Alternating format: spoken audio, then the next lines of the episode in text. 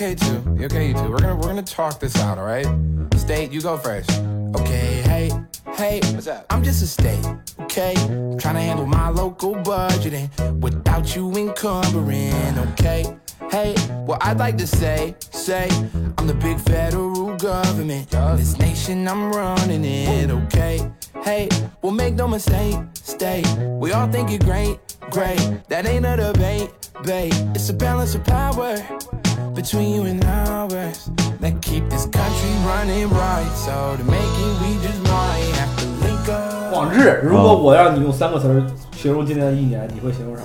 首先是开心，然后是松弛，嗯，然后我有俩词儿就够了，这俩就够了。对对对，全是好词儿。全是好词儿。我今年挺开心的，因为我这个人真的是不咋爱工作，然后有一些就是那个客观的原因让你不能工作。年今年就没那么多工作。对对对，我就挺开心的，因为我真的不爱工作。这可能确实是跟很多听众的直觉是相反的，相反的，对。他可能以为咱们就没演出的演员都会很焦虑。因为我们这个工作其实压力挺大的。之前因为大家在整个就是这个包括节目也好，这个节奏运转起来的时候，嗯就你是里面的一环嘛，你不想让自己掉链子，对，有然后压力。压力就很大。现在就是说它整个就就停止运转了，你是当行业都掉链子的时候，对对对不怕自己掉链子，是吧？这个掉，它行业都掉链子了。期末了，自由、平等、法治，我你他妈真不想让我这期节目发，我发现了。价值观这怎么了？对啊，你看这三个词儿，它还是有一定的含义的。有自由是因为今年没有什么活嘛，你确实个人生活变得更自由了一些，而且会更注重在身心灵方面啊。怎么样去进一步的去提升自己、完善自己？可以说灵魂更自由了啊！平等是什么呢？就哎，刚才我们这个跟毛东还聊，你发现今年大家状态都差不多，没有谁在通过节目有很大的曝光，也没有谁就是更不好哎，对，嗯，就是大家都差不多。被拉到了同一个层面开始玩游戏了。是的嗯啊，平等。对，法治呢，就是我就比较好奇了，我就比较好奇，就是怎么说？你肯定是法治是代表什么？代表一种秩序啊，因为今年哦 你肯定是要关注呃国内和国际的这种秩序，因为有的时候你看一些新闻也会跟着就是呃跟着这个操心啊，虽然咱们是普通人，也要心怀家国情怀。是的。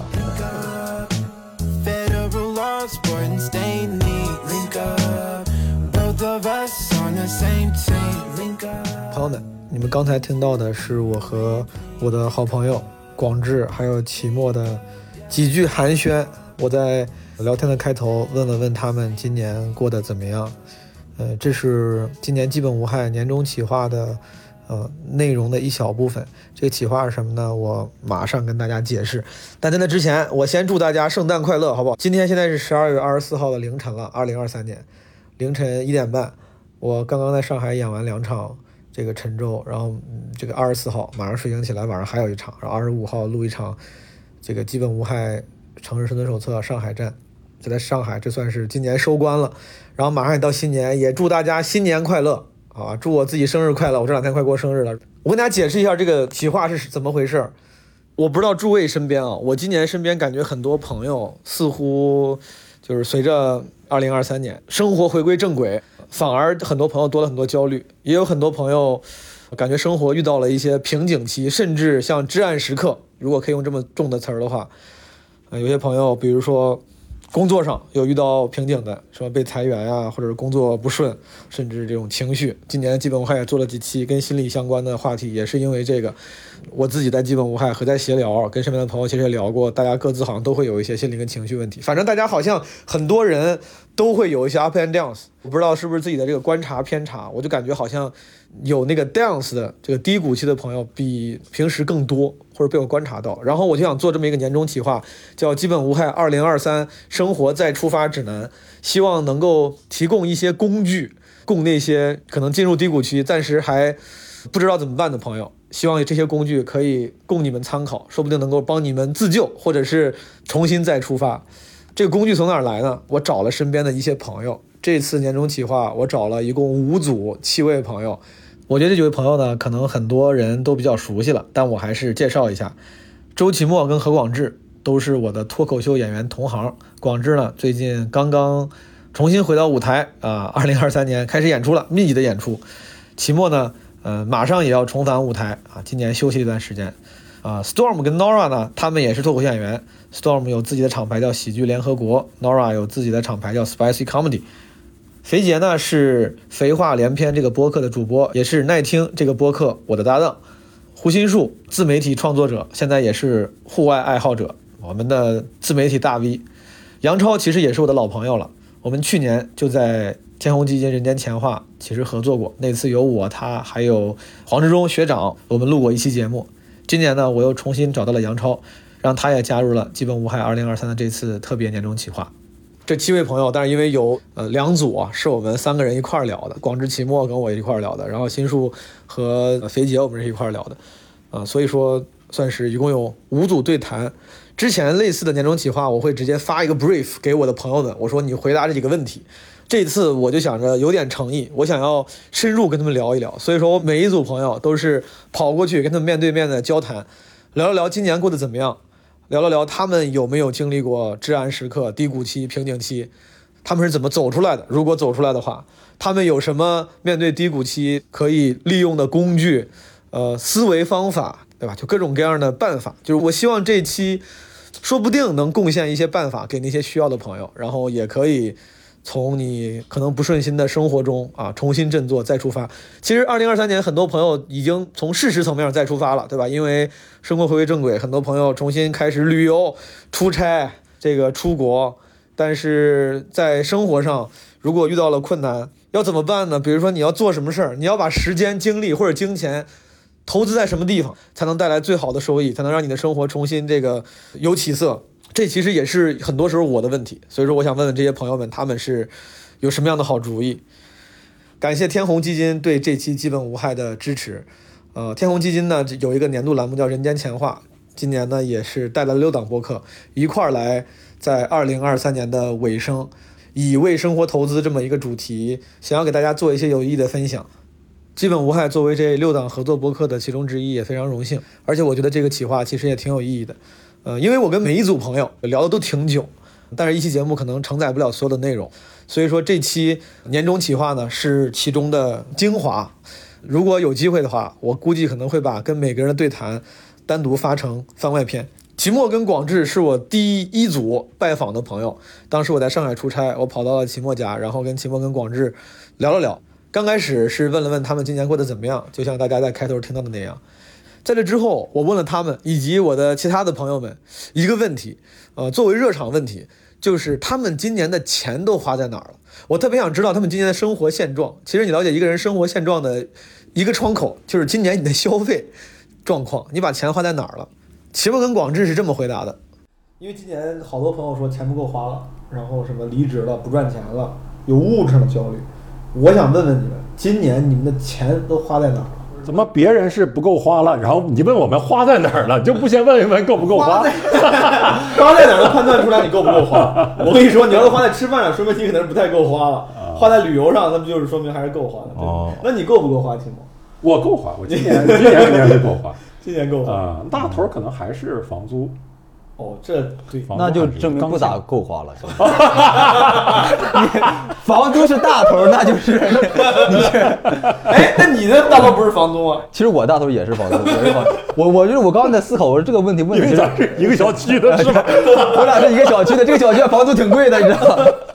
这证明我们这个小区房租很贵。大家可能不知道，我现在在秦墨他们这个小区，这个客厅，说实话，这客厅我现在扭头啊，我看不到那边在哪儿，就看不到边界。对，因为我们在厨房是很难看到客厅的，因为我这个厨房 这个是厨房，对，你这厨房装的还挺五十多平的厨房。对，如果抛去房租，抛去房租啊，其实我今年去出去转了转，玩了玩，嗯，哦，去了一趟那个敦煌，甘肃的敦煌，然后呢，从敦煌就直接去了新疆。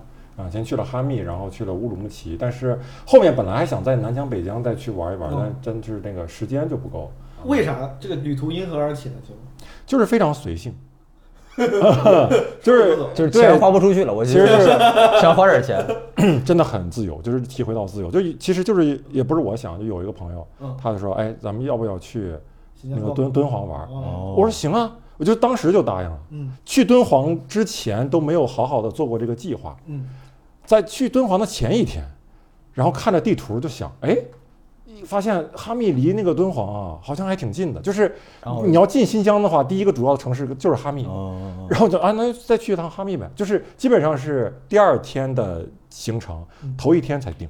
明白。然后是我第一次比较随性的这样的玩儿啊。你今年除了这个之外，有啥非工作的出行吗？我前一阵儿去了趟莫干山，我我去莫干山其实比去新疆让我更印象更深的地方是什么？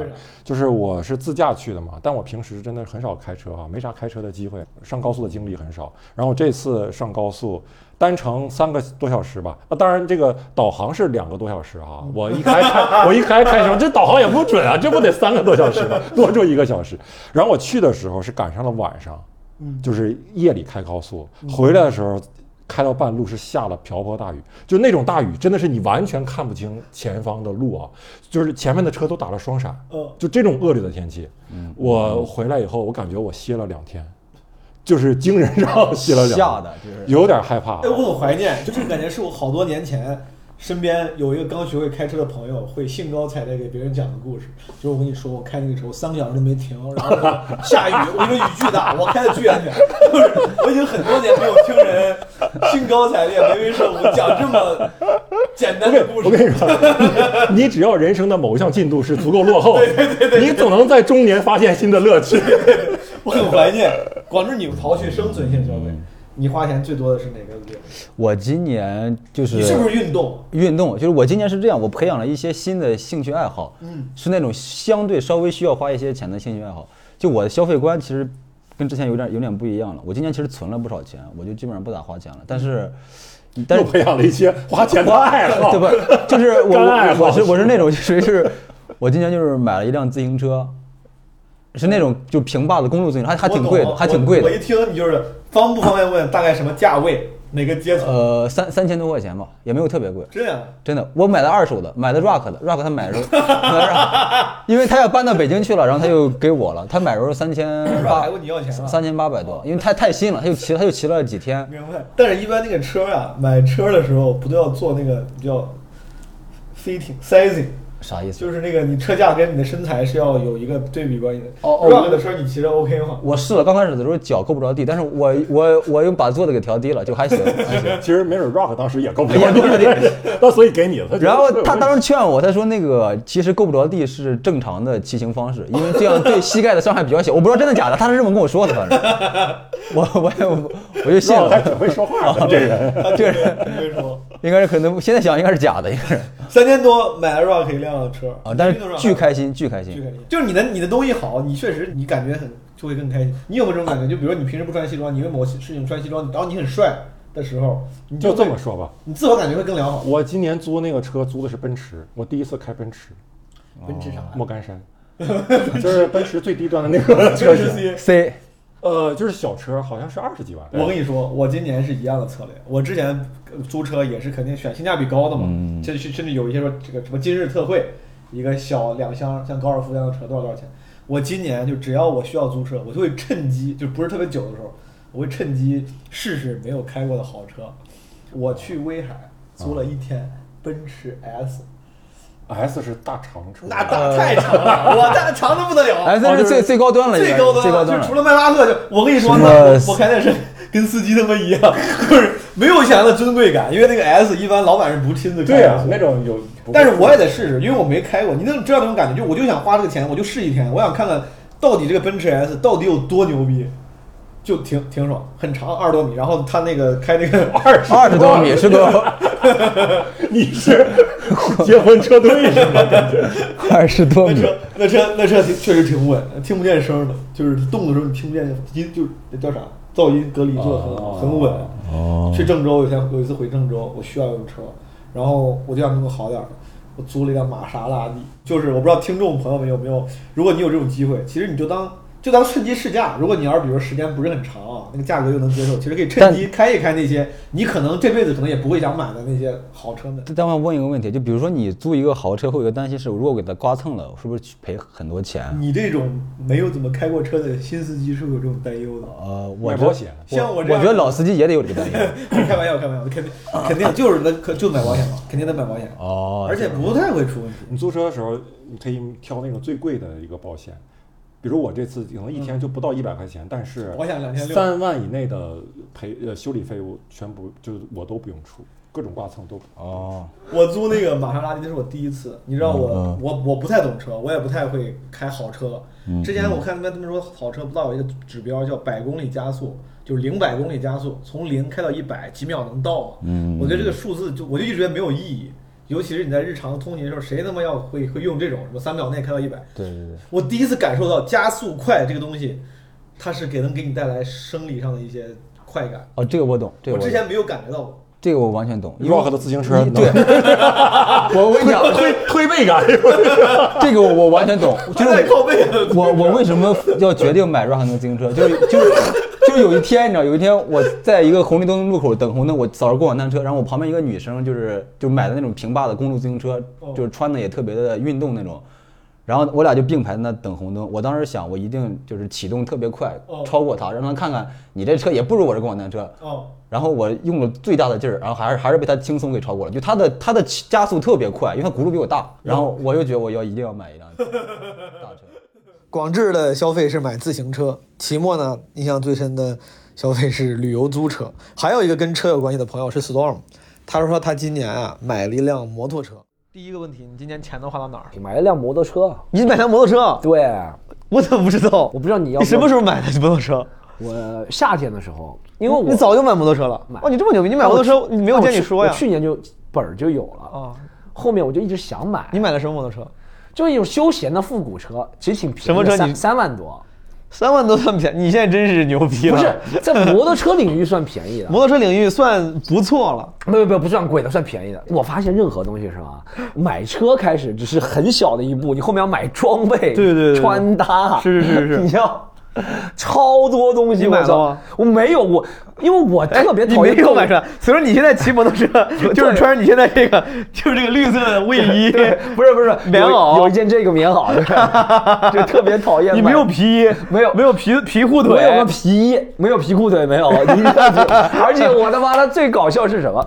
就是像我们这种复古车，最好是带那种半盔，你知道，再加防风镜的呃护目镜，这是最帅的，对不呃对？但我是以前我借我朋友杜卡迪开了几个月。哦，杜卡迪仿赛那种，我借的骑过杜卡迪我借的。但杜卡迪的话，就一定要买那种全盔了，而且是很正规那种。我对对仿赛赛车的仿仿赛赛车，所以我就嗯买了一个五千多，买了一个杜卡迪的头盔。就是你拥有一个五千多的杜卡迪的头盔，对，，但现在我开了一辆复古，那也挺屌的 那也挺屌但就很很不配，你知道吗？因为像我那种复古的车，其实是应该开那种半盔、皮盔会比较好。这几位朋友今年的消费都跟车有关，有些朋友呢，他们的消费跟体验有关，比如说肥杰和胡心树。嗯两位今年钱都花哪儿了？我觉得生活体验居多，比如说按摩，哦比如说看演唱会，哦比如说旅游、住酒店，我觉得可能这些体验型消费，体验型消费 OK，这比较多是肥杰。。嗯，胡老师，我今年买了好多冲锋衣，然后呃什么户外的装备、装备帐篷，因为是从去年才开始。就是走入户外这个圈子，然后去年也没有机会出去，然后今年就是疯狂报复性的在买这些东西。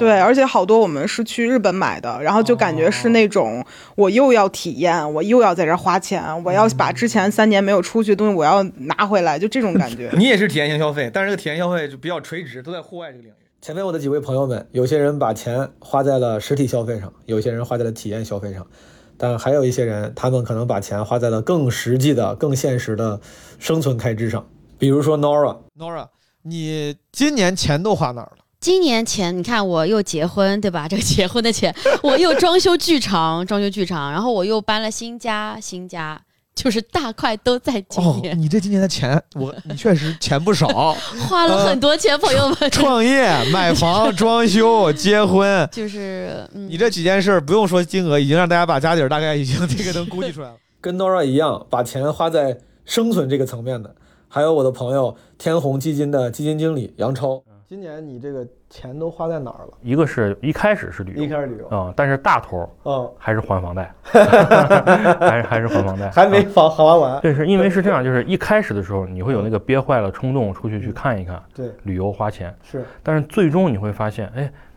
发现整个的这个复苏的预期啊，包括社会的这个动能啊，还是挺低于这个预期的。然后再加上周围的一些人，你知道朋友一些有些失业了，嗯，那公司就没缓过来。对，很多人，比如他有孩子，嗯本来想着就是说，哎，我这小日子过起来，就有了孩子以后，可能有个新的一个状态，是吧？发现自己降薪了，嗯，再加上比如说你上有老下有小的，老人家病了，怎么样？他就发现这个疫情过去之后啊，很多人那个生活的那个绝对压力值，嗯嗯，其实客观上是增加的。是你过了那个一开始的那个撒欢的那个劲儿，嗯，其实你回到现实当中的话，其实很多人的情绪是收着的，这情绪。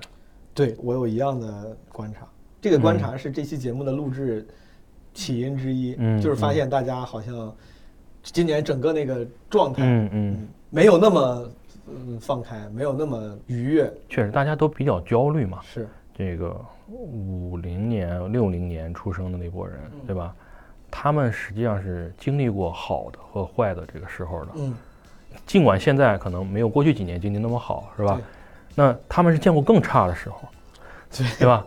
应该是咱父母那代人，对，他是经历过更差的时候，所以呢，他两边的话都见过，所以那个心态来讲呢，再加上他本身来讲，职业生涯发展其实也没有了，就到退休了，而且他们也是社会财富当中实际上是占绝大多数比例的人，是。对吧？他本身来讲的话还好，嗯。啊。但是呢，对于七零年、八零年这一代人，甚至刚可能约莫摸到快九零年这代人，嗯他们这时候是上有老下有小，嗯可能还要还着房贷，嗯因为我公司还在降薪，老板说不定也还在跟他谈话，说不定要把他裁了，对不对？嗯，他们压力是非常大的，但是他们不吭声。对，而且听起来这边这代人就是随着改革开放大潮，只建立了向上这个周期的人。没见过向下的周期对。，是的，我爸妈是六零后，就你就没说，是当他们遇见那个上下周期的时候，他心态更稳也稳定一些。是嗯是这样。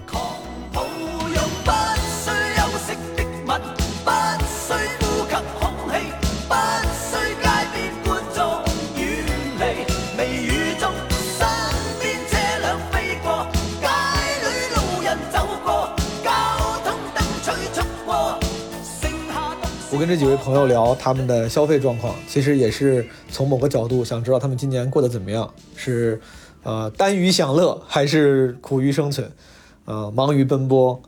在聊完他们今年的生活现状之后，我问到了最关键的问题，就是他们今年或是在以前有没有经历过像我身边今年很多朋友会经历的那些至暗时刻，或者是生活的瓶颈期。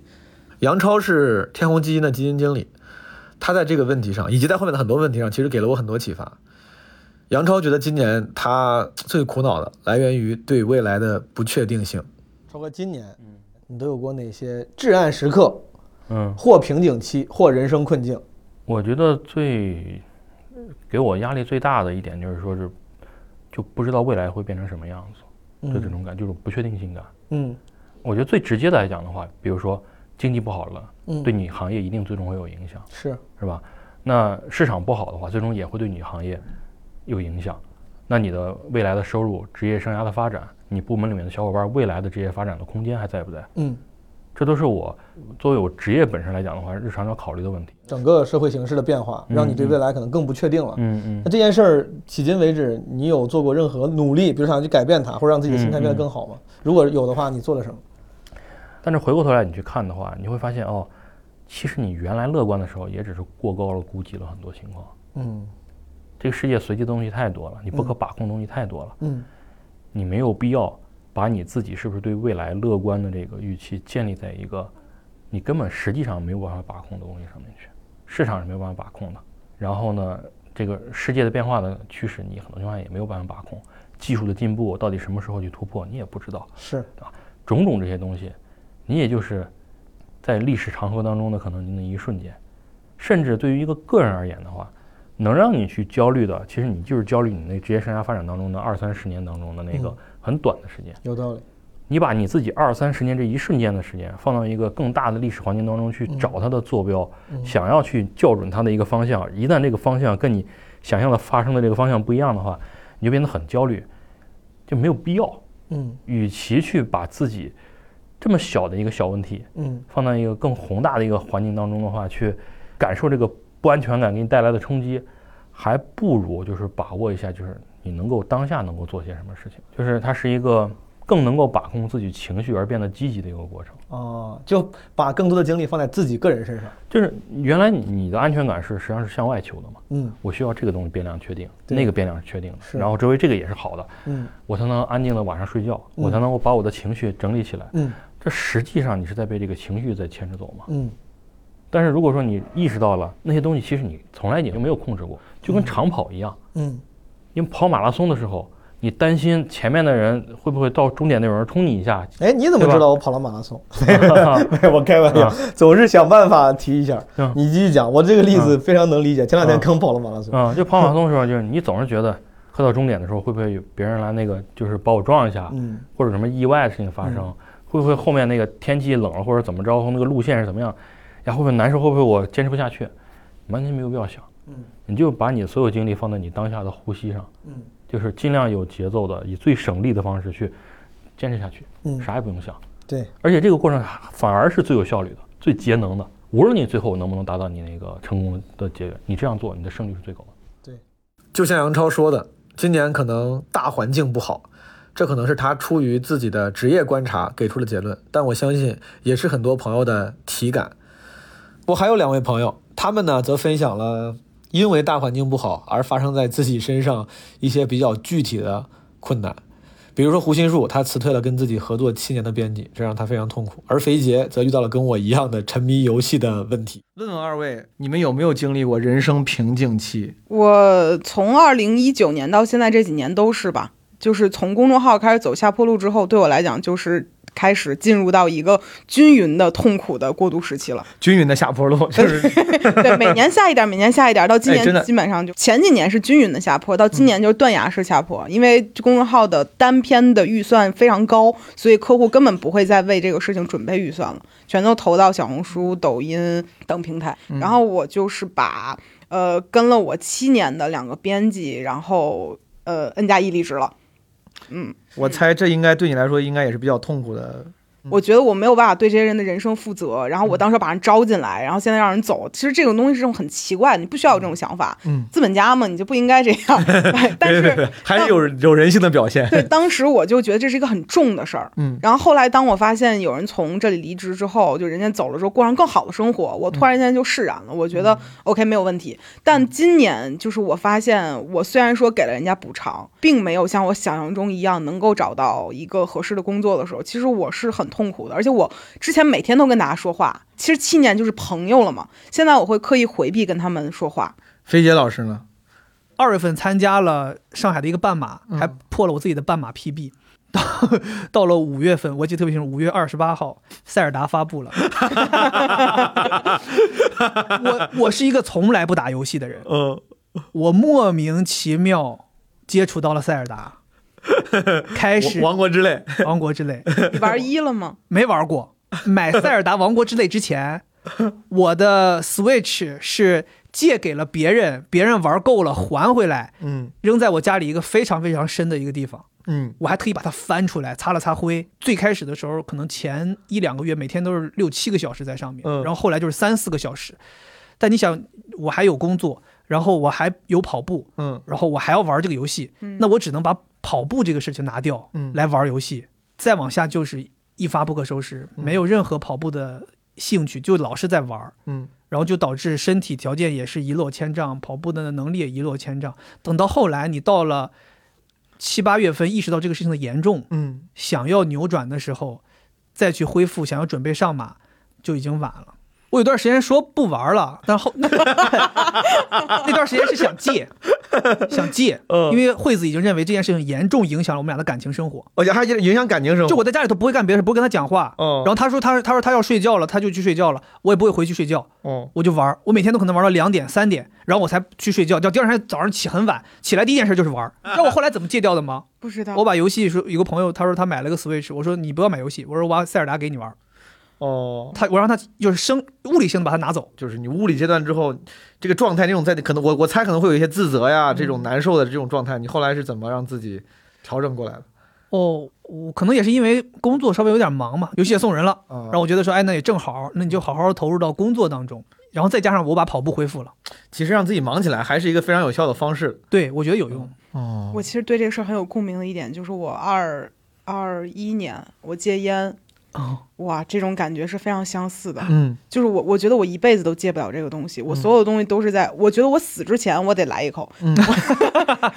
因为因为我刚当时戒烟的时候，连续三天嚎啕大哭，是生理和心理，我有强烈的瘾，我抽了十年烟，然后我决定戒烟的原因，就是因为我就被这东西控制了。嗯。我很痛苦，就你想，每那会儿就都在抽电子烟，我起床第一件事儿抽烟，睡觉最后一件事儿抽烟，就这个东西完全掌控了我的人生。我每天都在就这样很慌乱的在找它，嗯在床头找，在各个地方找，我觉得我不对劲，就嗯嗯整个人你好像，你你就是变成了一个被这种东西控制的人，我不能接受。然后那个时候我就说我要戒烟，然后印象很深的事儿就是我戒烟的最后一天，我说我们把烟弹最后一口抽完，嗯我们这东西就扔掉它、嗯嗯啊。然后那天我老公去遛狗了，我太有瘾了。我居然偷了，我没有，我把那个烟弹又从翻出来，我又嗯嘬了他两口，但是其实嘬那两口完全就没有任何烟的味道，就是嗯特别臭的那个烟油味儿。是然后抽完那两口之后，我整个人特别痛苦。嗯。我觉得我干了一件特别下作的事儿，比如咱俩约好了说咱们从今天开始再也不怎么怎么样，然后我又干了，是。然后回来之后我跟我老公说，我说对不起，我刚才又抽了两口，虽然没有，但是我做了一件不对的事儿，嗯。然后他就很生气，然后我就爆哭，这是我第一次哭，然后但那个时候其实我还没有生理性的痛苦，我还录了一个 vlog，就是我戒烟的前三天，嗯。我每天就在哭，而且这东西不自控，我眼泪唰就下来了。嗯然后每天就是觉得说，我怎么那么难受啊？就是当到第七天的时候，我大概是整个人可以正常思考了。嗯然后一个月的时候，我不会下意识摸兜了。然后半年的时候，我就觉得这个事儿我基本上已经过去了。我当时看了一本书，叫做《这本书能让你戒烟》。嗯然后当时我的领导就是前之前的一个工作的领导跟我说说，如果你没有百分百的决心要戒烟，你不要看这本书，这本书没有用。他提到了一个点，就很多人会用减量法来戒烟。嗯以以前一个小时再点一根在你十个小时点一根儿。嗯他说这个东西就是你会对下一次吸烟的时候期待变得更强。哦，其实你现在有道理。对你，你可能现在就心不在焉来一根儿，然后你觉得哎，过会儿我还会有，我就不会对这个有多大期待。嗯但一旦你发现这事儿拉长，你就会猛吸一口，嗯把烟屁吸到最低，嗯这种。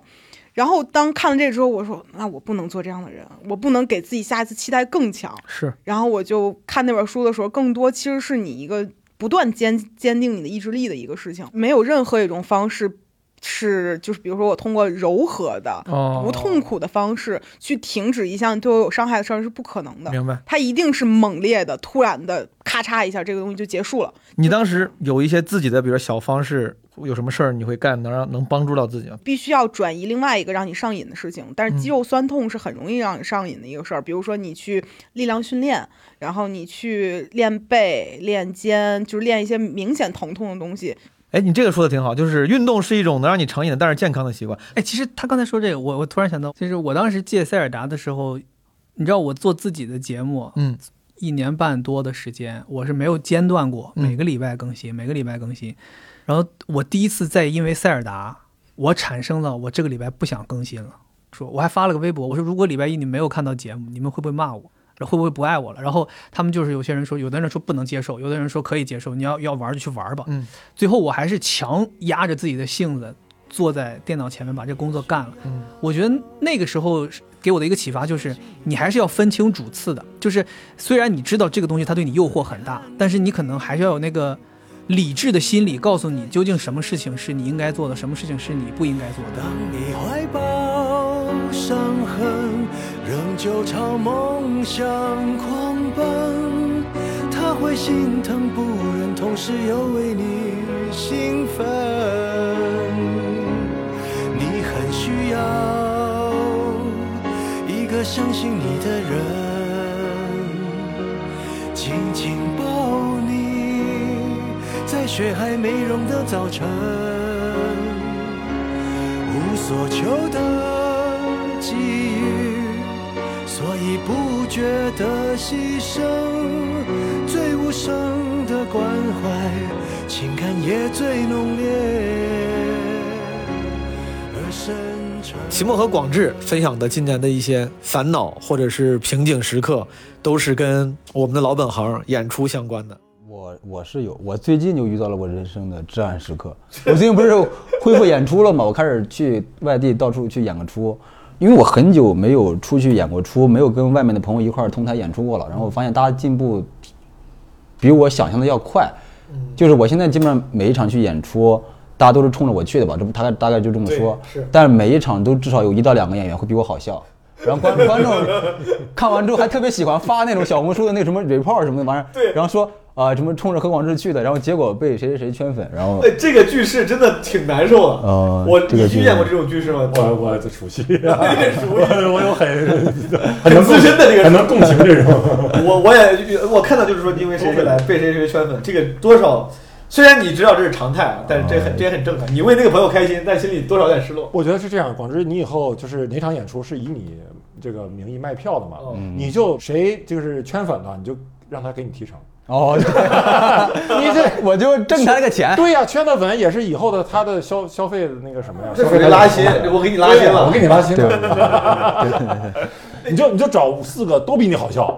哦，对对，你看，但广志实话实说啊，嗯就是不管是咱圈内咱就是大家认识你的朋友，还是那些观众看过你只看过线上表演其实基本上都还是非常认同，就是你的 创作能力跟表演能力是非常在线的，你是可以。你为啥觉得现在去演出的时候你会有点这种，就有点这种尴尬的情况？不，因为你确实这场演出演完之后，你的演出的质量没有达到观众的预期，没有达到他的期待，然后我就觉得好像让人家白跑一趟，我就会有点这个难受。而且，因为有些观众他是真的挺喜欢你的，他他可能是那种，比如说瞎操心还是怎么着，就是他会觉得，哎呀，现在你看其他的演员也都这么厉害，我们广志你得努力啊之类的，就是有会有一些真正喜欢你的朋友，我我会觉得就是他们可能每年花在演出上的预算也没有特别多，他可能看了我就没就不会再去看别人了。就但是但是这个钱花在我身上也没有 也没有那么值，所以圈粉也白圈，白圈白圈白圈虽然被毛东圈粉了，但是他也没钱去看毛东演出。对对对。只能等明年，就是一年花一回。对对对对对，创作上也是遇到了一些瓶颈，就是因为你如果在一场演出中最后一个位置讲的话，你要有一个段子，就是说翻过前面所有人，那个段子还挺难写出来的，它可能是需要你等很久，然后才有一个那个东西出来。嗯，我现在就是那个东西一直不来，我就很很焦虑，很慌。期末，你之前会有这种意识吗？因为你也经常多传递年来传递，因为你的压力这样算更大你会。有这种意识？你说我要写一些能给这个演出结尾的段子，还是你说不管哪个位置我就都这样？那倒没有，你们因为你这个东西，如果你要是本来能写出来的话，你早就写出来了，哦，是吧？你哦，我是写不出来呀。哎，咱们有谁写段子是收着写的吗？就是说，我又不攒底，我写这段子干嘛呀？也对，也这写这么炸干嘛呀？就是其实自己也没有办，没有怎不太能控制，对吧？是。所以说，你看啊，你这个至暗时刻，嗯嗯就是之前已经走到顶端了，现在回到线下演的时候呢，发现可能还没有达到自己的期望，这个因为各种各样的，主要是没有达到观众的期望，达到我自己的期望了。我觉得还，我觉得，我觉得还挺好。我说，我说怎么出去不行？我自己，我可能判断有误。哦，你出去演之前，你上课往外练了，练了，练了，练了，练了几次，然后我的判断是，嗯，可以，可以出关了，大成了。大成之后就就 刚下山被人揍了，就是这种感觉。哎，这你说这有没有一种可能啊？有没有可能是你习惯了线上之后，你写的段子再拿过去跟那些大家大家那个更无所期待的那个比，有有差别？呃，跟这个关系没有特别大，可能有一点关系。我觉得主要问题在于我对其他的演员朋友们的判断有误，就是他们他们比我想象的厉害多了，就是我没想到这么狠是吧？这么幽默，好这么好笑。啊 现在线下的标准都是都是这样了，我有就是我会为什么我在这个地方要说这个事儿？就是我是那种，比如说我今儿在这个地方，相当于给大家道了个歉，这种这种之后呀，虽然虽然我不能给你退票，但是我心里我心里会好受很多，就是就我已经认识到自己的错误了，就是我我会我会大概但但你是不是你做的太高了？会不会大家看，其实大家都挺还挺开心的，看到你好不容易看到广智讲的也挺好，你是不是自己想多了？你有检验过这个情况？真的有人上门过来给你发私信说广志你也太不好笑，或者这次你也太不认真？不会吧？我觉得其实不会。呃上门发私信的倒没有，但是 他们会在自己的那个社交媒体上说这些话，我会刷到，我会刷到，我手贱也容易刷到自己。哦，这个真挺难。就是你做主咖的时候，你感觉期待中，或者就是认为理所当然的评价，就是观众说还得是广智，对对对对对这个是理所当然的对对。对对对对，对，有些观众你甚至能感觉出来，他特地他都没有说什么因为广智来被什么期末圈粉，他都没有用这种句式，他尝试，他可能怕伤害你，他尝试还是用好话，他觉得你的粉丝。但是你看，你明显能感觉，我能感觉出来他夸的那个点呀，就夸的比较边缘，就是他没有。对对，今天讲的时间真长，真敬业，可能是类似。对对对对，被谁谁圈粉了。不过广志也是稳稳的。对对，我听过这种话，还是很稳，还是很稳，对你对还是很稳，周老你知道板还是很稳的。我听我听到一，我就想听到这种话，我现在都已经唤起那种，挺难受的，挺难受的，挺难受的。其哎，实咋办？这种他能脱敏吗？是不是还？你都广志也好多年，你到现在都没有脱敏。没有，我觉得，我觉得其实如果有一天你脱敏了，那你可能就是不适合干这个了，你就不干不了这个了，以后。你得有那种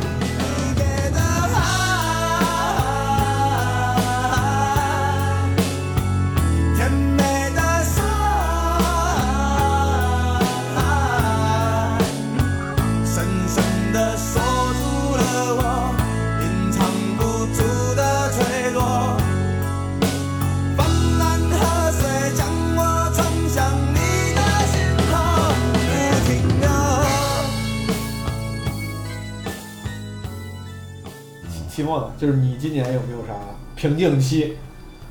瓶颈期有啊啊，你就是这个日子啊，你感觉今年就像是也有点进入到一种停顿的状态嘛啊，嗯，职业上停顿就是说，呃，因为没有去接商演啥的，所以就会觉得不太有那种反馈。啊，就是我确实也在写，我确实也在上开放麦，但你就感觉开放麦的这个东西肯定还不像商演那么的。呃，真刀真枪的，对吧？那样的，你像广志 这开放麦试的也挺好，是吧？你你上商演，你才能真刀真枪的去对去去。对我觉得是是这是一点，就是觉得自己在职业上，我不知道在该写些什么，能更更超越自己的之前自己的一些东西。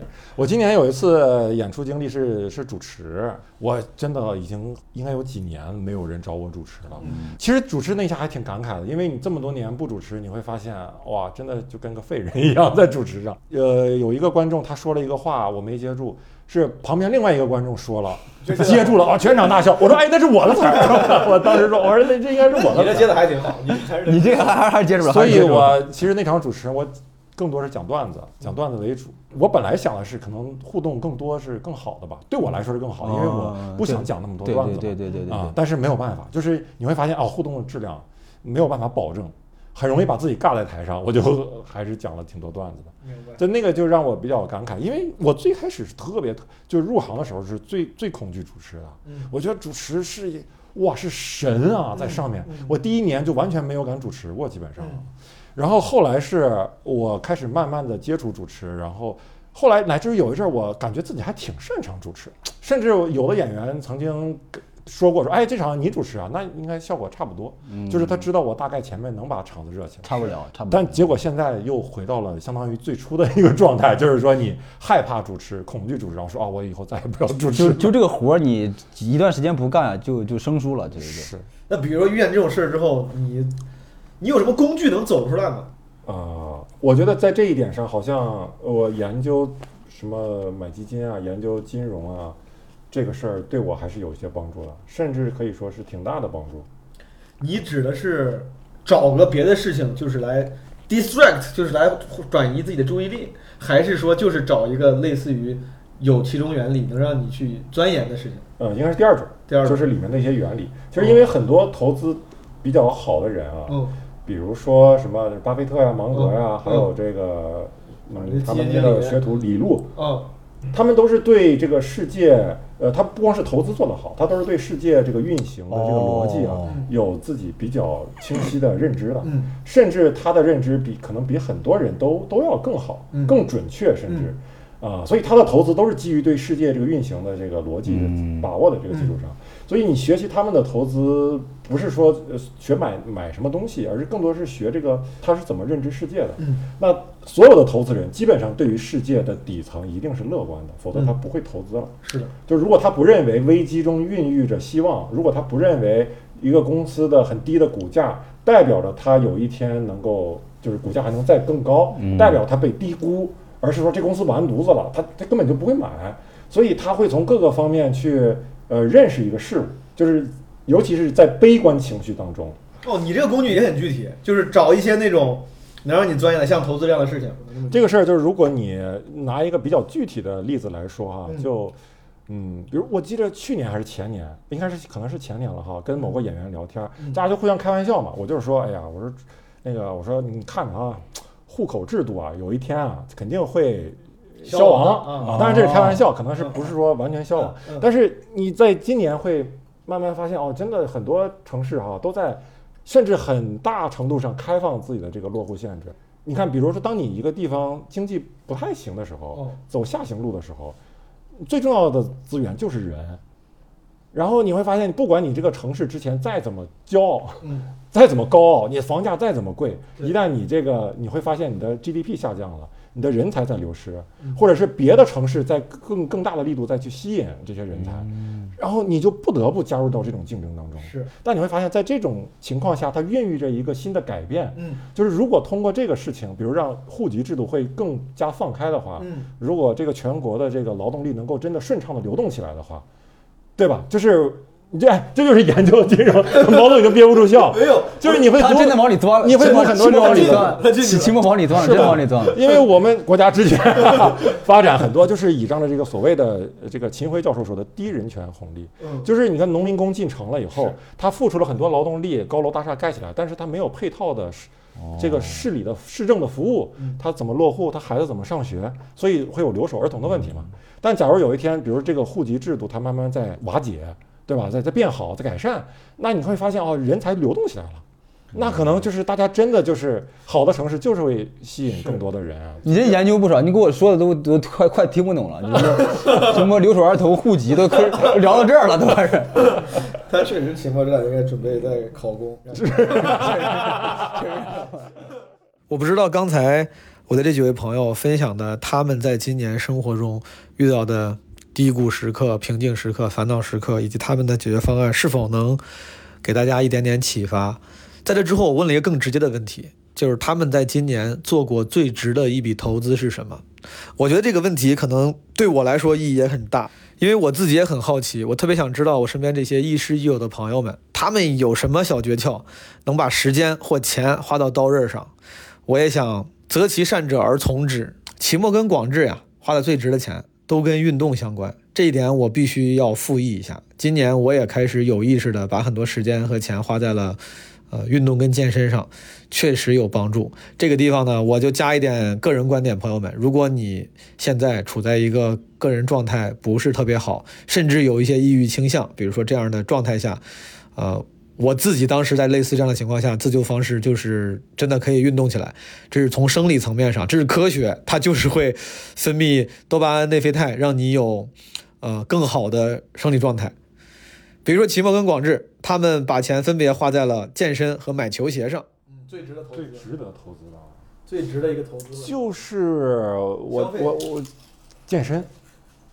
哦我我我家这个小区附近有一个那种自助的健身房，你今天报班，哦，你办个卡，不用不是办卡，它就是你按次收钱，一次多少钱？二十多，一次二十多。二十五块钱吧，我觉得那个就是非常值，二十五块钱能在里面玩一小时，而且对你的身体还 有很大的益处。二十五块钱玩一小时，这个是它的上限，还是不说就是你就是我想玩我我的上限，就理论上我想玩能玩四个小时。你可以待一天。啊。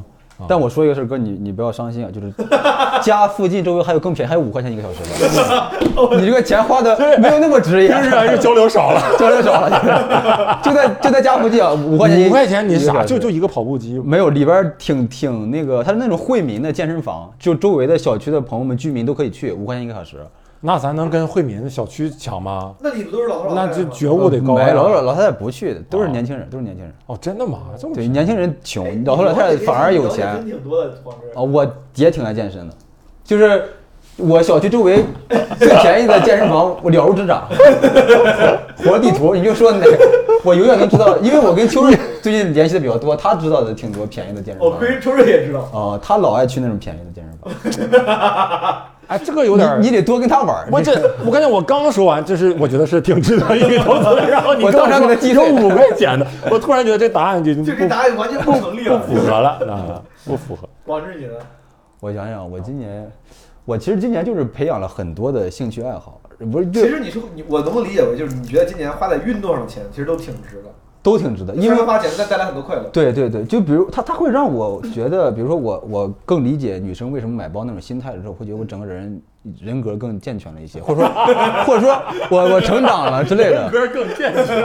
我之前我之前是有偏见的看这个世界，现在好了好了一些，好了一些。现在因为你自己也多了一些哦，对对，我我能理解那种心态消了费习惯了我能理解那种心态之后，就我就觉得啊，就看这个世界没有那么别扭了。原来原来买包哦你这个上价值了。我本来想让你不不，我我我我是是真的有这种感受。就是能让身体好。你现在等于说这个运动这件事儿，让你整个思想都有提升。啊啊，对对对，就是我，因为之前老听别人说啊，一定要什么培养一个兴趣爱好，对，呃，多么多么重要。但之前你没觉得多么多么重要，就是你真正做这个事儿之后，发现还是真的挺重要的。就这个这个兴趣爱好能给你带来很多你超过你想象的那些价值。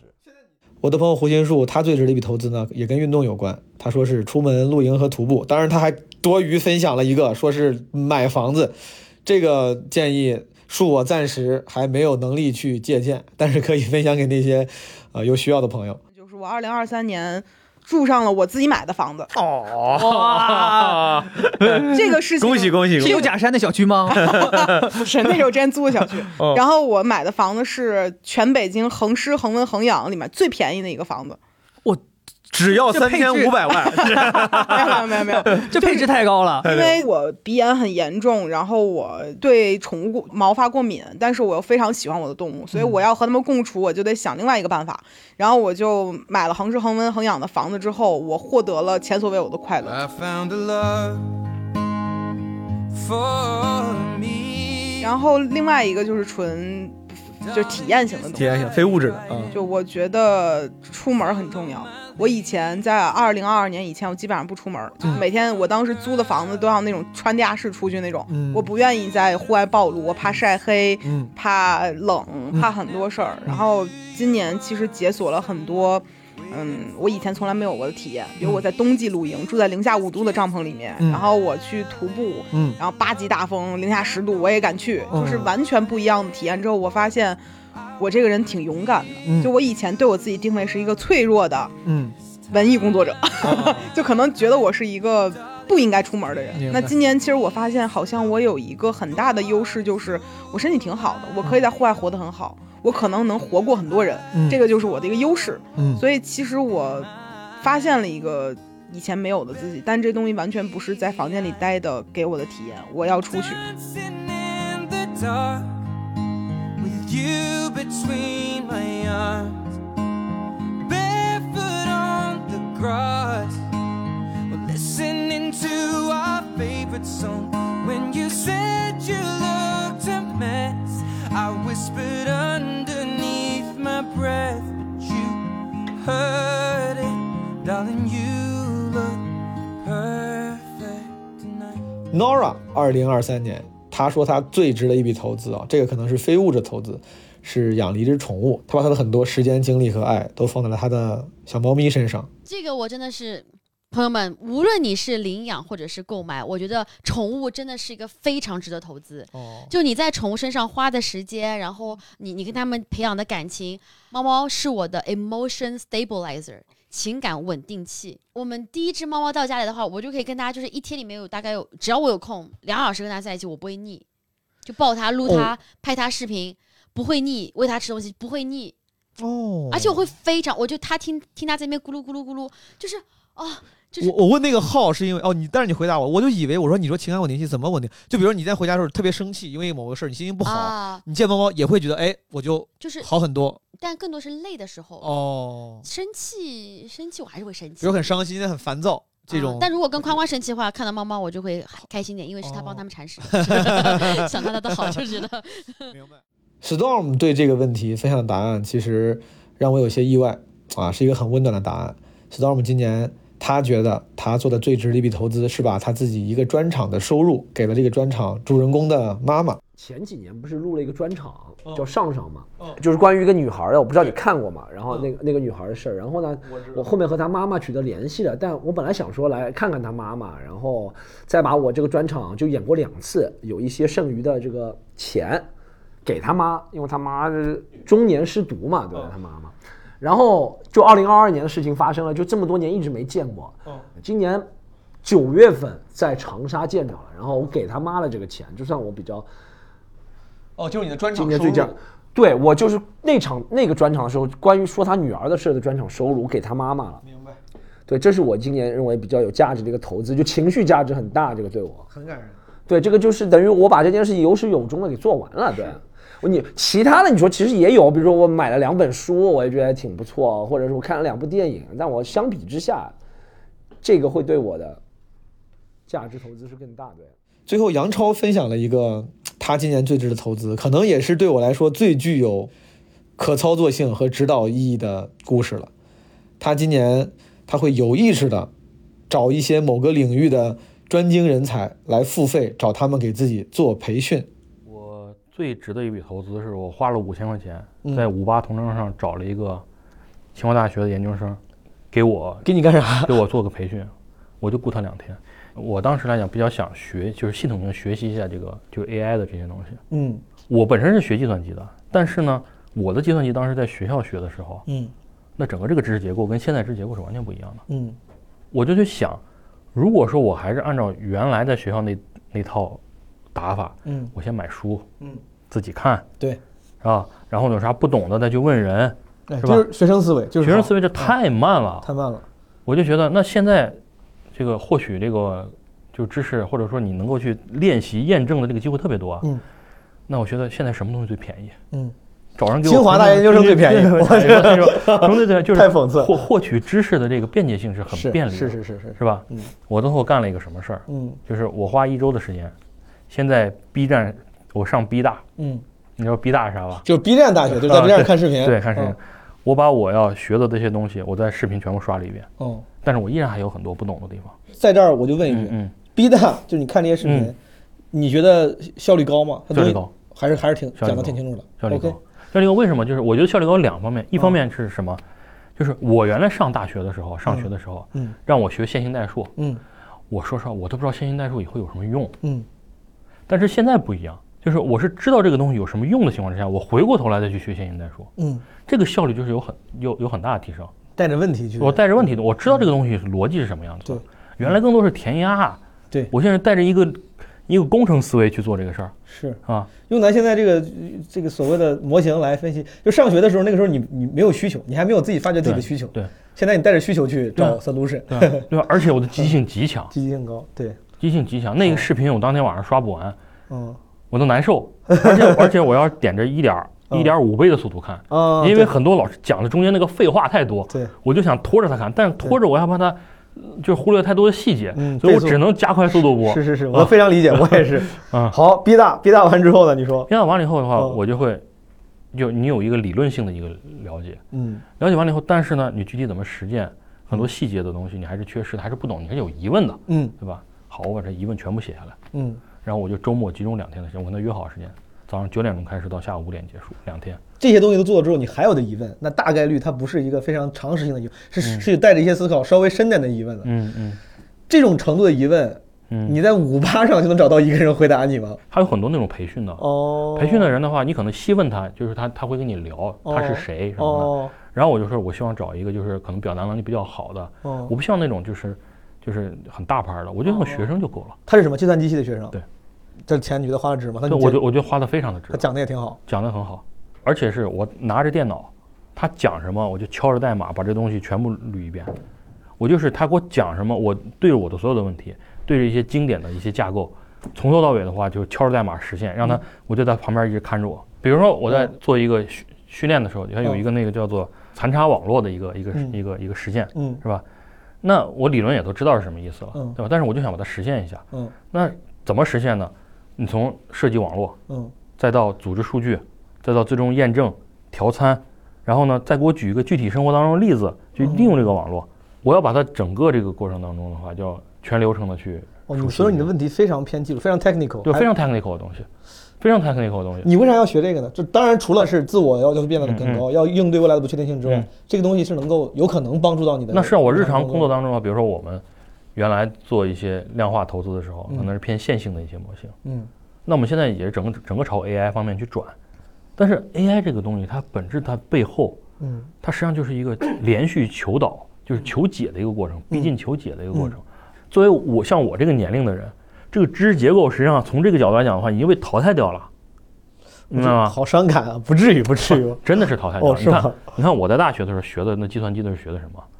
我学的是那个最早的时候第一门语言学的叫 Pascal 语言，现在没有人知道这个语言是啥。哦，是，然后后面学 C、C 加加，对，就是像我们现在部门里面招的这些毕业生，嗯可能大家都都用的是什么 Python，，Python 啊，然后可能他们像一些研究生，嗯都是 AI 这些东西，他们都早都已经学了。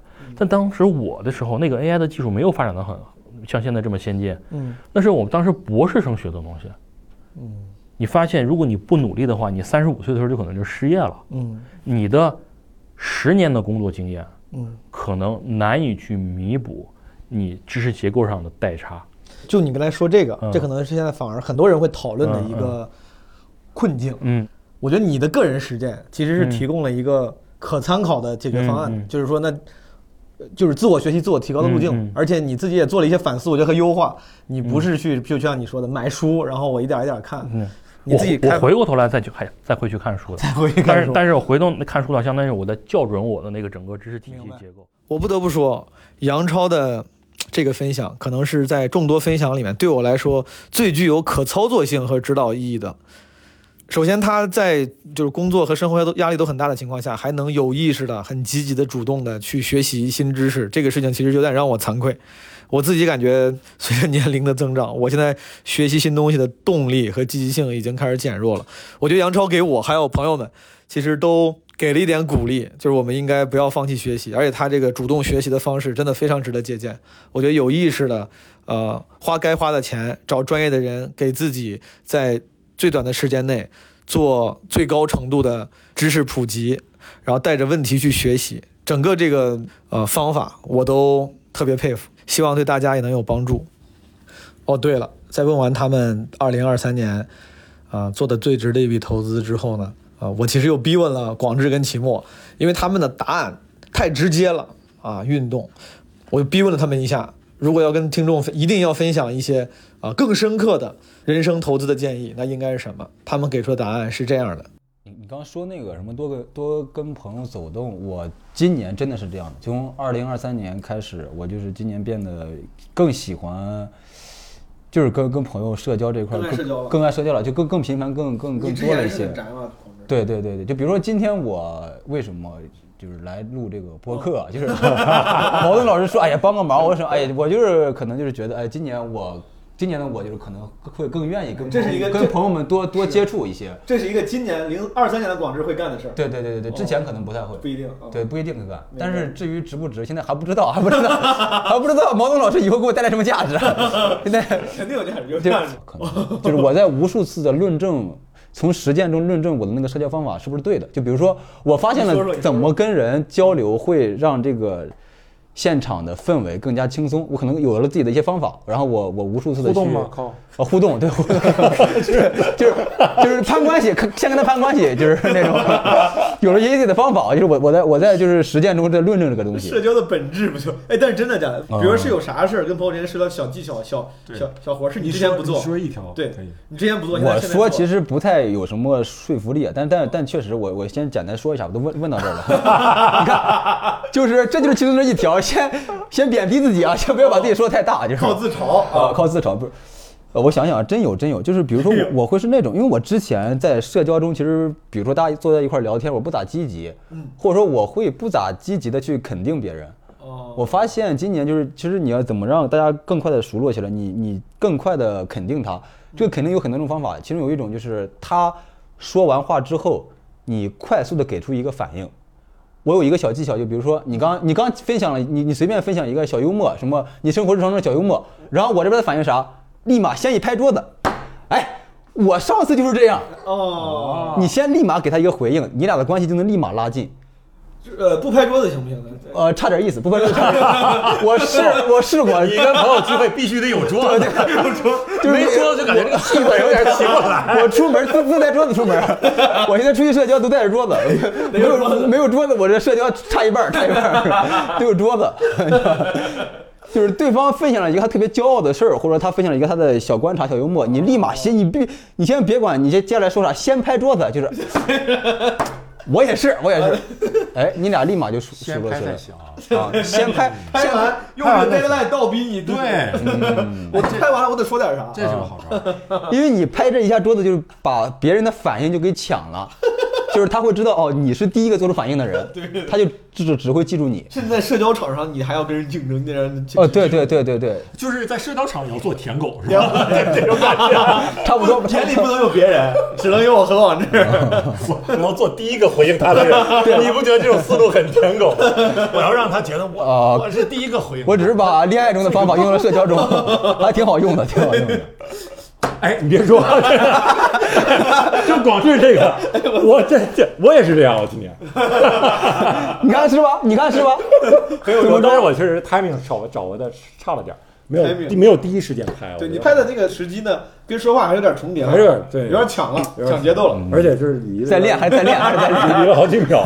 当然这还不能超越，不能超越这个广志，超越祖师爷。对你多多练多练，勤练就好了。咋说？今年你也是，感觉是就意识到这种人与人之间交往的可贵吧。我我今年啊看了本书啊，嗯，其实是重看，就是徐晓老师写的，叫《半生为人》。这个徐晓是谁？他现在是财经媒体的一个编辑哈，他应该是个很很资深的编辑了。他这个《半生为人》其中呃写了一些文章啊，就是呃记录了一些他在七八十年代。七十年代末、八十年代初到八十年代末，他跟呃他身边的那群知识分子朋友，比如有名的是谁呢？就是这个北岛啊，嗯，啊、史铁生啊，就咱们现在有名的，还有一些很多是诗人啊，嗯他们在一起的那些呃一些经历啊。然后你会发现，哇，那个时候他们之间的感情非常非常的浓烈，嗯就他们朋友之间那个浓烈到什么程度？就比如他们家，她跟她老公啊，因为她老公是这个社交圈子的核心，相当于、很多人都很喜欢她老公。然后他们家半夜十二点都有朋友去，就直接去，去那儿聊天唠嗑。呃，然后还有他们家的一些，比如修这修那的东西，都是这个半夜十二点去的朋友，就隔两三天去，就直接帮帮他们修好。她的那些呃朋友啊、呃经过她老公那个单位的时候，都会进去，几个人在那儿坐着，呃，就着，因为物质条件很差嘛，当时就喝一点便宜的酒，是就着点花生，大家在那儿聊哈。最后她老公是因为有病重嘛，住院啊。那个时候最艰难的时候，没有人照顾的时候，是史铁生啊，呃摇着轮椅 另外一，个史铁生他爸做的饭，史铁生摇着轮椅自己一个人把这个饭带到医院给她老公。就他们、哦他们那个朋友之间的那个情谊达到这种程度，而且她老公是经年累月的这样的情况啊，朋友都一直没有抛弃她。你说这情况现在确实越来越少了，这种程度的。而且关键是他是这样，八十年代末九十年代初，他的朋友就四散了，很多人都去国外当当什么老师嗯、当教授了。现在，后来她老公也去世了，就感觉她是一个留守在这儿的人。然后她写了这本这本书去去纪念当时的那个岁月哈，虽然也很苦，但是我就觉得哦，那段岁月你现在读起来依然非常非常的动人。是，我读这本书就会感觉跟今年的这个状态会有一点儿一点点儿像。嗯，你就会觉得身边的朋友一聊，你会发现他有一些未来的打算了。他未来这个打算可能就你都不知道你你们以后还能再见几面，嗯，甚至有这样的打算，对吧？他可能想去一个比较远的地方了，甚至朋友换了城市了。你你然后你会就想啊，就好像一锅汤一样，这锅汤就是，呃，你就感觉随时要被泼出去了，你们都洒在地上了。但是在没泼出去之前，你就会想这个汤，这锅汤能不能煮得更浓烈一些？能不能让它沸腾？就它沸腾过这一次，沸腾过这一段时间，再泼出去好像也就无憾无所谓了，毕竟有过这么一段。所以我读那本书以后，我最大的感受就是这个。所以我虽然没有在实践上啊践行过有有多少践行，但是心理上心理上有。甚至实践上也有一些践行，就是我如果朋友找我见面，我会非常乐意去见，甚至也会主动提提见面。嗯，等于说今年也确实，二位都比之前更愿意跟人发生关系了，就是对对对对对对。其实我听了我这些朋友们的种种分享，不管是今年的一些动向，还是他们的故事，还是他们怎么从瓶颈期走出来的那些努力，对我启发都挺大的。我追问了他们每个人能不能提一些更直接的建议，因为之前的那些问题呢，是我想从侧面通过展示他们的故事，来给大家一些启发和说不定有参考价值的帮助。最后我就直接问了，如果让他们给目前状态可能不太好，啊、可能生活陷入停滞或低谷，想要再出发的朋友们一些建议的话，他们会提什么？Storm 给大家的建议是要好好睡觉，多运动。你对这些朋友会有任何建议吗？我会觉得每天起床的状态是非常重要的。嗯就你不想陷入一个泥潭，就是每天起床都是好恨今天的感觉。我有曾经有在九月、十月连续大概十几天、二十天，就每天起床就觉得我操，我怎么又要过了一天？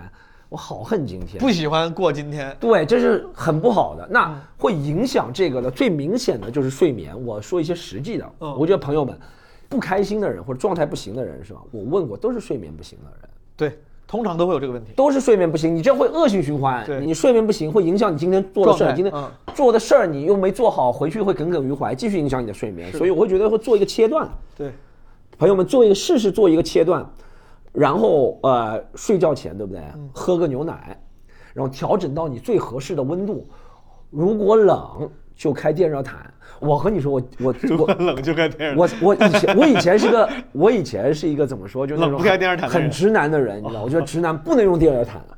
直男不能用电热毯啊，对，直男不能怎么加被子，怎么样怎么样怎么样。但今天都不管了，电热毯。直男不能加被，直男不能睡在屋里，不能他妈睡在一个不透风的屋里。对，但朋友们睡觉是真的特别重要。哎，做一个切断，明白？就嗯哪一天做个节做切断，就今天一定十一点，牛奶喝好，去泡个澡，还要泡个澡。澡堂对的，我一定要全套。你这个转变很大了，你这这转变真的有点大澡。澡堂泡澡真的很有效果对睡眠。泡澡这个事儿，啊确实很多直不直男 就都很少。泡完澡是吧？泡完澡还有一个好处是，香薰、玫瑰精油，这倒不用。但如果蒸完桑拿，你再嗯去冲，我会觉得，就和刚刚毛总讲的问题，我每次觉得自己最帅的时候，嗯，就是蒸完桑拿，然后去冲一下，然后在那个浴室的大玻璃前，你擦着那个妮维雅的润肤霜，就觉得自己特别帅什帅。么鸡巴？男生女生都可以去试一下，不要 picture，不要描述这个画面了就是泡泡个澡，，unnecessary。泡个澡，你吹头发，就头发那种将干未干的时候特别帅。no，你不要偏执，但我和大家说，打没？呃，我拒绝。但是反正就是大家就尽量去获，就是让睡眠质量好起来。哦如果你状态不好的话，其实控制睡眠质量可能会绝对有影响。哎嗯，这个东西是这样，就是我睡眠质量不好的时候，我就会觉得这件事情怎么这么烦。嗯，但我睡眠质量好的时候，第二天我就会觉得处理掉，我就没事儿，我就可以休息。就看问题的角度，绝对是会和睡眠质量有关的。朋友们，这个我可能像一个老中医讲堂一样，但一切东西，人的心情啊，人的那些做事情的决断力都离不开睡眠。只有精力充足的人才会乐观的看很多问题，他做很多问题不能说迎刃而解，但没有困扰那么严重。睡眠不足的时候，任何事情我都觉得是困扰。我 他妈的，所以说，徐老师，咱们今天这个药大概要卖多少钱？我不要一直活在地下里，无知的面具，疯狂的反应，没有文化的人不相信。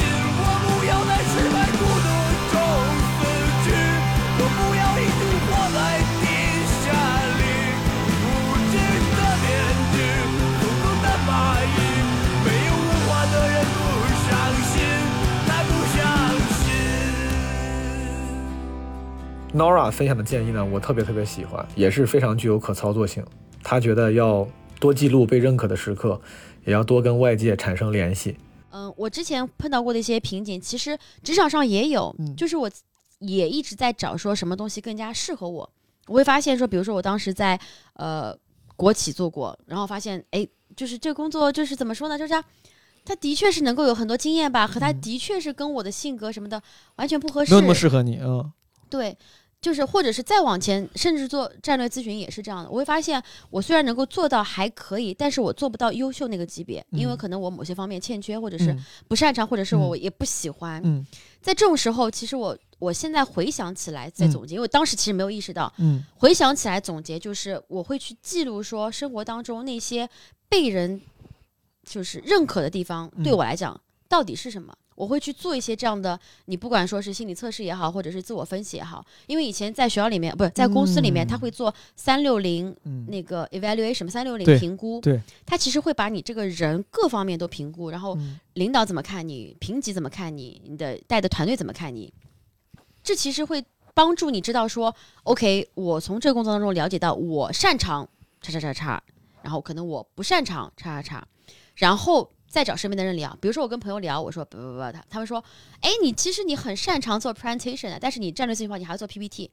你他他们就开玩笑说一句，他说如果有个工作只要你做 presentation 就好的话，嗯然后后来就会有人说，哎，那不就是品牌吗？嗯，就是他们就会聊聊聊聊的时候说，哦，那也许我可以尝尝那种工作，因为那种工作听起来这个建议非常好，我觉得是要，如果朋友们，如果你们处在一些需要做决定，或者是可能过得不太好的时候，首先你你最好时不时地跳出来，呃来分析一下自己的处境，就所谓的你的那个评估，因为大部分人因为这个生活这件事情大家太习惯了。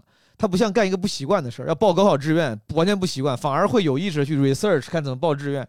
生活大家都觉得哦，我活了二十多年了，活了十几年了，三十多年了，他有时候会惯性的就说，我得就在我这个道路上想。我觉得你的方法都很好，你去搜回想一下，搜集一下之前别人对你的那些印象，重新看看，你可能会发现哦，自己的优势原来是这些。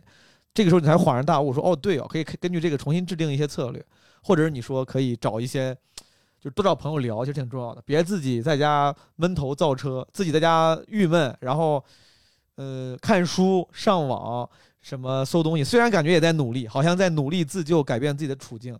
但其实可能真的不一定比得上找一些了解你的朋友们聊一聊，他可能会给你一些你没想到的启发，嗯，这个非常好。人类还是一种群居动物，嗯就是可能你会说我很内向怎么办？也许会有一些线上的什么什么小组，嗯其实你可能最终还是得靠跟别的人类去沟通，才能知道，不但知道什么适合你，还能知道社会上有什么新的东西。嗯你看我如果说不是朋友带我去看脱口秀，我都不知道这个行业能够有素人进去。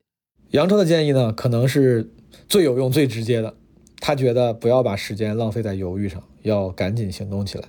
呃，我觉得人生建议就是说，不要在犹豫当中把时间浪费掉了。嗯，就是如果你现在不知道未来会发展什么，是是未来这个世界是什么样子的，嗯但是你从你的常识和本性来讲的话，你觉得什么地方有光，嗯。或者说你自己从你内心当中你想要去做什么事情，嗯。那就是围绕着你要做的这个事情，如果把这个事情做到极致，做到优秀，嗯。你需要具备什么样的能力？嗯。很多人的思维方式是：哎呀，未来也不知道怎么样，我即使这么做了，又能怎么样呢？嗯，百分之九十九的人到这一步的时候就结束了。对，我就不要走到这一步，而是一开始的话就是先跑起来。齐墨跟广志分享的建议则是专注自己和接受自己。我其实还是那句话，就是你先道歉，你先接受自己的，就就先先接受这个瓶颈。你如果不接受的话，你就很难跨过去它，因为你你就假装看不见，那你就肯定跨不过去嘛。你首先得先接受它，道歉，然后跨过去，跨不过去再说，先先努力去跨。是，先正视问题。哦，先正视问题，接受它。齐墨会有啥建议？可能还是就是玩自己的游戏。呃，所谓自己的游戏啊，小游戏其实就是你，嗯，你把自己的把这个注意力放在自己更小的范围上，你把自己的不管是人生目标也好，还是你的趣味、人生的趣味，啊、你的价值感的这个锚定的地方，都是自己比较独特的，你自己认可的就行了。因为大的游戏你会发现很容易崩塌，你就感觉这两年啊，就是一种大的游戏崩塌的时候。这个大的游戏可以是你本来以为的一这种发展趋势，你也可能是本来以为是一个行业的一个状态。嗯，你会发现这个大的游戏随时在崩塌。然后你之前一直玩大游戏的人，一崩塌了以后，你会发现，哎，我没有什么自己的小游戏，对吧？如果你比如就拿我们演员来说，如果你就是只是说一门心思的就是想上节目的话，那没有节目的时候你怎么办？所以就是我今天因为知道这个要录这个东西嘛，我就想想到毛东哈，我就觉得哎，现在觉得你特别好，就是你自玩着自己的游戏状态好，对状态好就玩起来了。嗯。你的这个基本无害的播客，你自己的这个别的方面的一些爱好，这没了，你的 基本基本无害啊，基本无害，基本无害的上一期和这一期，以及即将到来的这几期，就是当这个大游戏崩塌的时候，像一个大的星系崩塌以后，很多行星都散落掉了。你会发现那个时候，你平时都是自己一个小太阳的人，这些散落的行星就可能开始围绕着你转。对对。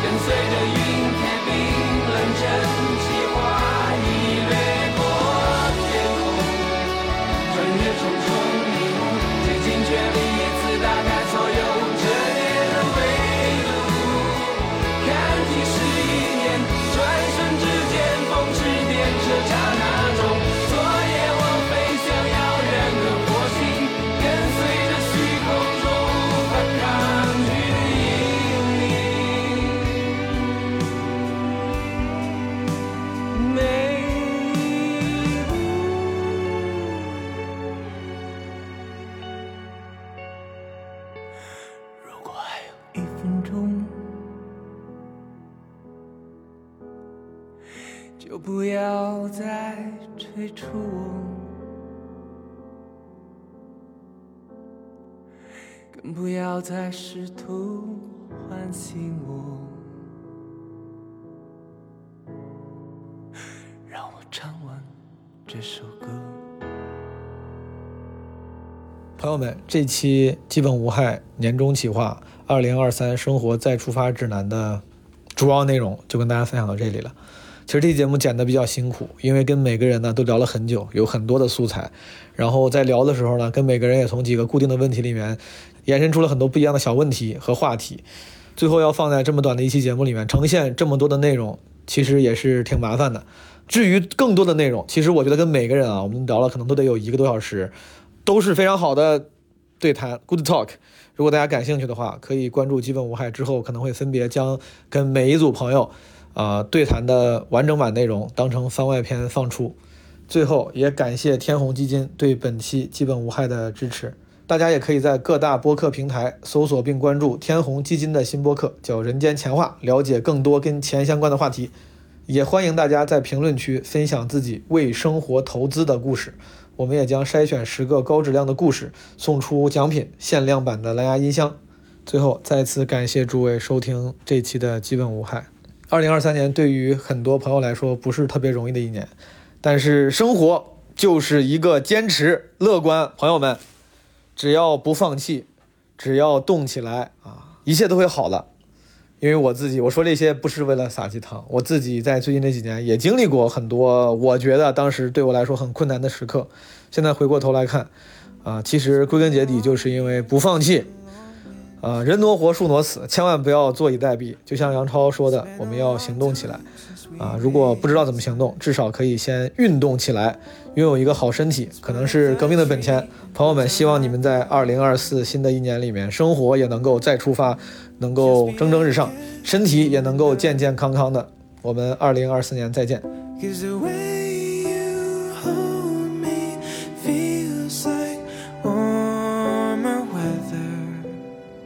I could stay forever.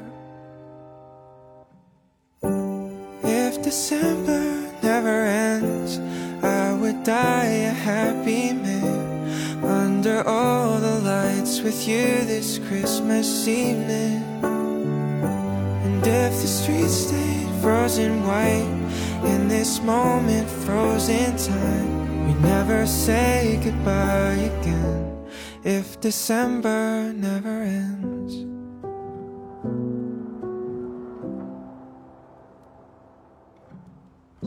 It's crazy outside, the town is a snow globe. It's never been piled up so high.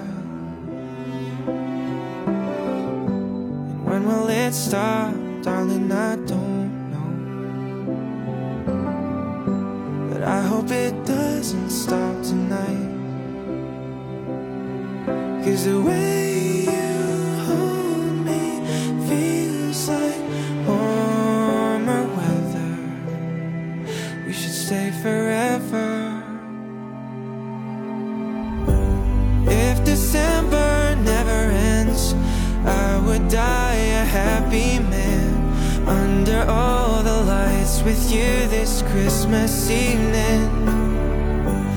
If the streets stay frozen white in this moment, frozen time, we never say goodbye again. If December never ends.